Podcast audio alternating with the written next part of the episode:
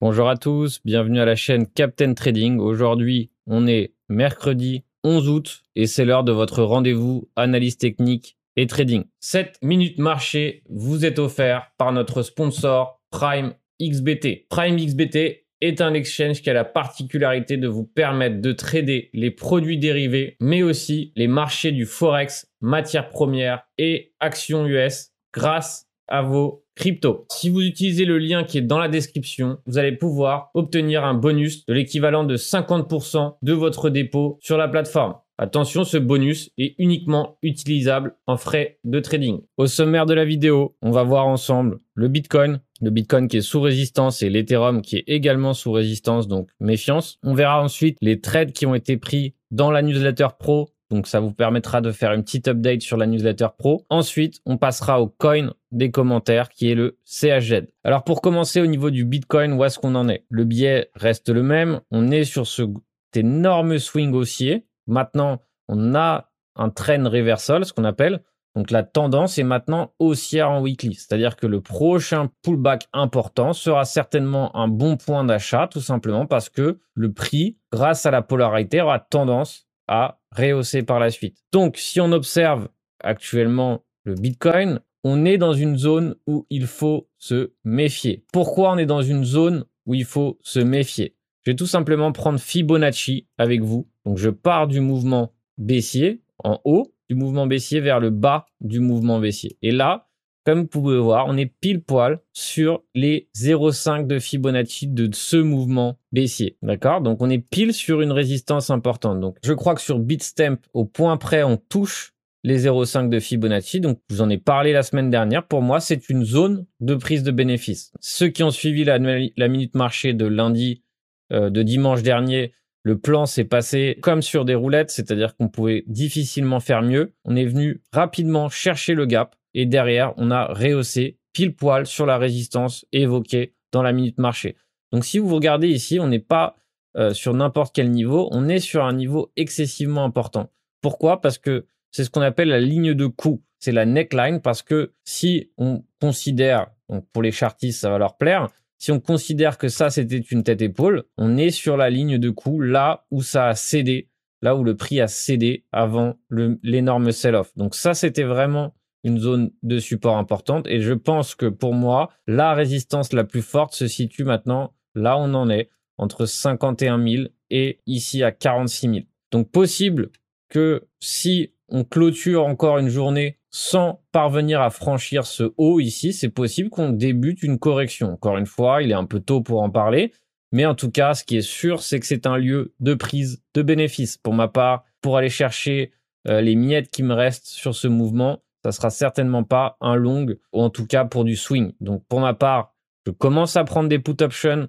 Si on observe l'open interest sur le Bitcoin, on voit qu'il commence à monter de plus en plus. Donc de plus en plus de personnes sont en train de rentrer avec du levier, donc éventuellement des shorts et des longs. Je vous rappelle que pour que cet open interest augmente, il faut qu'il y ait à la fois des shorts et des longues qui se placent. Donc, pendant que des shorts sont en train de s'accumuler, il y a aussi des longues qui s'accumulent. Donc, derrière, on finira par punir. Donc, pour ma part, vraiment pas un graphe que j'ai envie euh, d'acheter.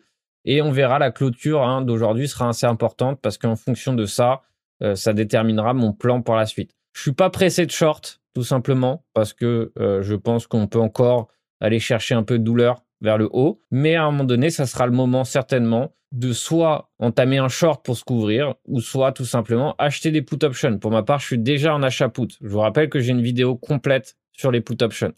Donc derrière, où est-ce qu'on achètera si ça se met en place, cette correction Tout simplement, on prend Fibonacci, on voit qu'il y a une grosse convergence de signaux par ici. Donc vraiment, si on arrive à tester cette zone, ça serait un super lieu d'achat.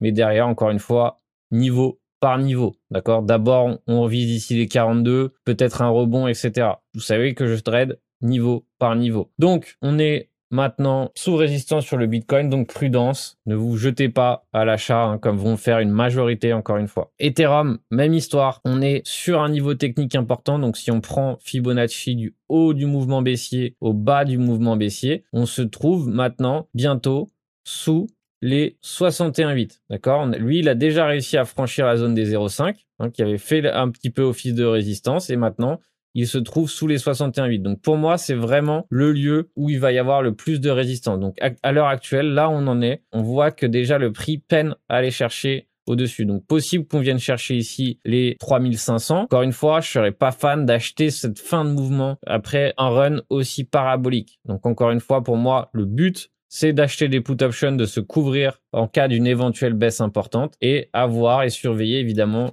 que va nous faire le prix de l'Ethereum. Encore une fois, si vous placez là, vous devez vous dire que 1, vous devez avoir un stop loss ou une invalidation, sinon vous allez perdre l'opportunité de rentrer plus tard lorsqu'il y aura une correction importante. Je pense qu'elle arrivera tôt ou tard. Et si vous voulez profiter de ce petit dernier mouvement haussier, dangereux, encore une fois, c'est pas une méthode, c'est pas quelque chose que je ferais. Alors on peut par exemple utiliser les volumes profile pour voir un peu où se trouve la liquidité. Comme vous pouvez le voir ici, on est sous un gros nœud de volume profile. Hein. Regardez ici, j'invente rien. Et donc, on a réussi à franchir, une fois qu'on a franchi les 2800, comme vous pouvez le voir, il y avait un trou d'air au niveau euh, des volumes profil. Et là, on voit qu'on arrive sous un niveau important. Donc encore une fois, ce niveau-là des volumes profil, il sera bien plus difficile à franchir. Peut-être qu'on le franchira et dans ces cas-là, on ira au stade au-dessus. Mais encore une fois, je suis prudent. Il y a du shop, donc il y a la possibilité d'aller plus loin, mais il faut rester attentif et l'entrée se faisait par ici et pas par là. Donc si vous êtes rentré, comme je vous le dis depuis longtemps, aux alentours des 2000 dollars, 2200, 2500, ça nous fait une belle entrée au ratio gap intéressant. Là, on perd un peu d'intérêt dans ce move. Encore une fois, c'est tout à fait possible qu'on aille chercher beaucoup plus haut euh, très rapidement. Mais en voyant le momentum qui faiblit, ça serait pas euh, mon scénario idéal. Donc ceux euh, qui ont suivi le trade sur Axe la semaine dernière, bah ça a été magnifique, vraiment un beau trade. Il fallait être patient, mais au final, on l'a eu. On l'a eu, il était beau. On avait eu ce changement de structure, consolidation qui s'était mis en place. Le shop était chargé à fond. Il y avait ce pattern de consolidation, donc on en a parlé dimanche, et finalement explosion de l'axe. Donc vraiment, c'est un beau trade. Pour ma part, prise de bénéfice évidemment, mais euh, je laisse tranquille, voir un peu comment il consolide jusqu'à où il va, etc., etc.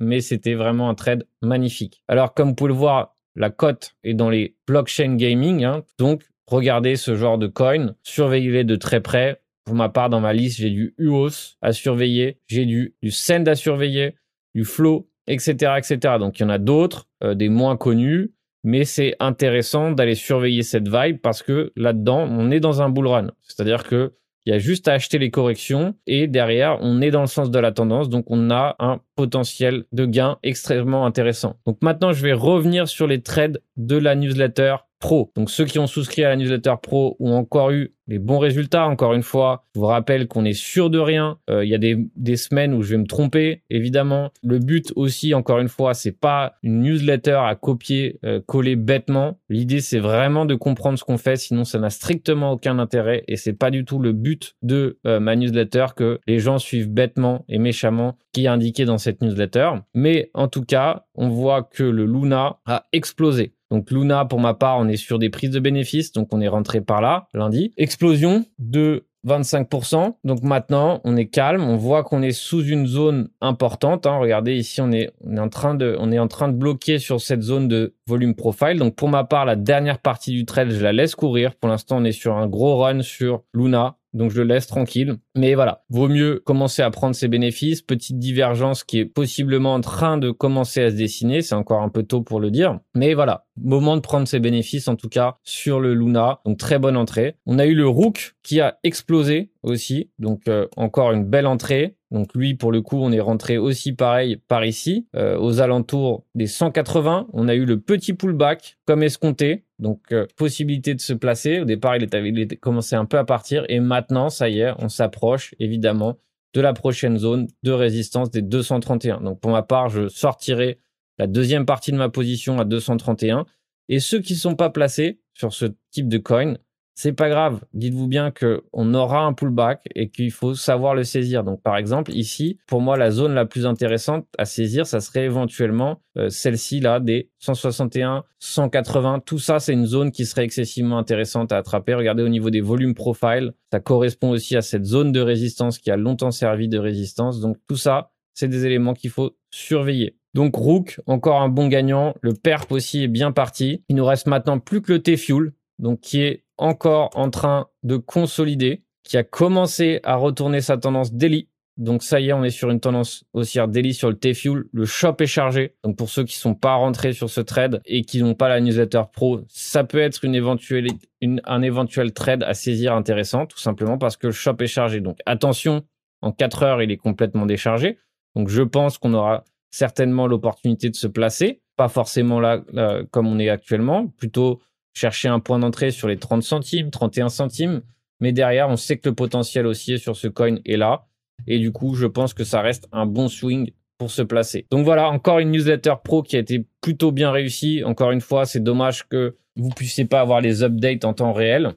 Mais en tout cas, fier d'avoir réussi encore une belle newsletter pro. Ça sera pas toujours le cas. Je tiens à le dire parce que voilà, on peut pas tout le temps avoir raison et tout le temps avoir bon. C'est malheureusement en trading on fait l'addition de ses gains et de ses pertes. Et normalement, un trader rentable fait plus de gains que de pertes. C'est ça le but. Derrière, on a maintenant le coin des commentaires. Comme chaque semaine, je vous invite à mettre en commentaire le coin qui vous intéresse. Celui qui vous a intéressé cette semaine et le Chili's. Donc, c'est lui qui a le plus de votes. Donc, je vous rappelle pour que vous puissiez voir votre coin la semaine prochaine analysé, il vous suffit de mettre en commentaire le coin que vous souhaitez voir, l'analyse de dimanche. Alors, le CAZ qui malheureusement maintenant se trouve sous résistance. Donc, je serais pas fan du tout d'acheter ce niveau. Je vous rappelle qu'il est intéressant de se placer en bas d'un mouvement, pas en haut d'un mouvement. Malheureusement, c'est un défaut d'une majorité des traders particuliers, c'est que ils rentrent dans le trade quand tout le monde en parle, quand le RSI est en surachat, etc., etc., plutôt que de rentrer en consolidation. Donc pour ma part, c'est pas une consolidation sur laquelle j'ai participé. Mais si j'étais rentré, je serais rentré par ici plutôt que de rentrer là. Ça, c'est évident. Donc maintenant, qu'est-ce qu'on a? On est maintenant sous résistance. Donc la neckline, hein, ici des 39 centimes, on va dire. C'est là, c'était le dernier support avant que le Chili's explose à la baisse. Évidemment, maintenant, c'est une zone qui va forcément faire office de résistance. Donc, grosse résistance aussi au niveau des volumes profile ici à 45 centimes. Rien n'empêche le coin d'aller euh, plus haut. D'accord? C'est pas du tout la question. C'est juste que acheter sur un swing lorsque le RSI se trouve dans ce genre de zone, c'est pas forcément intéressant. Alors acheter un pullback sur ce coin, oui, c'est intéressant. Pourquoi? Parce que derrière, on pourra profiter d'une correction pour éventuellement aller chercher le reste du mouvement pour moi, par exemple, la grosse zone ici est à 45 centimes. Donc, comment je cherche une zone de pullback? C'est simple, je m'appuie sur Fibonacci, éventuellement Fibonacci du mouvement baissier, et je cherche des zones de convergence. Derrière, je peux encore chercher une zone additionnelle de convergence avec les pivots traditionnels. Et donc, par exemple, qu'est-ce que j'ai comme zone? Par exemple, je vois ici que j'ai une belle zone de convergence ici sur les 29 centimes.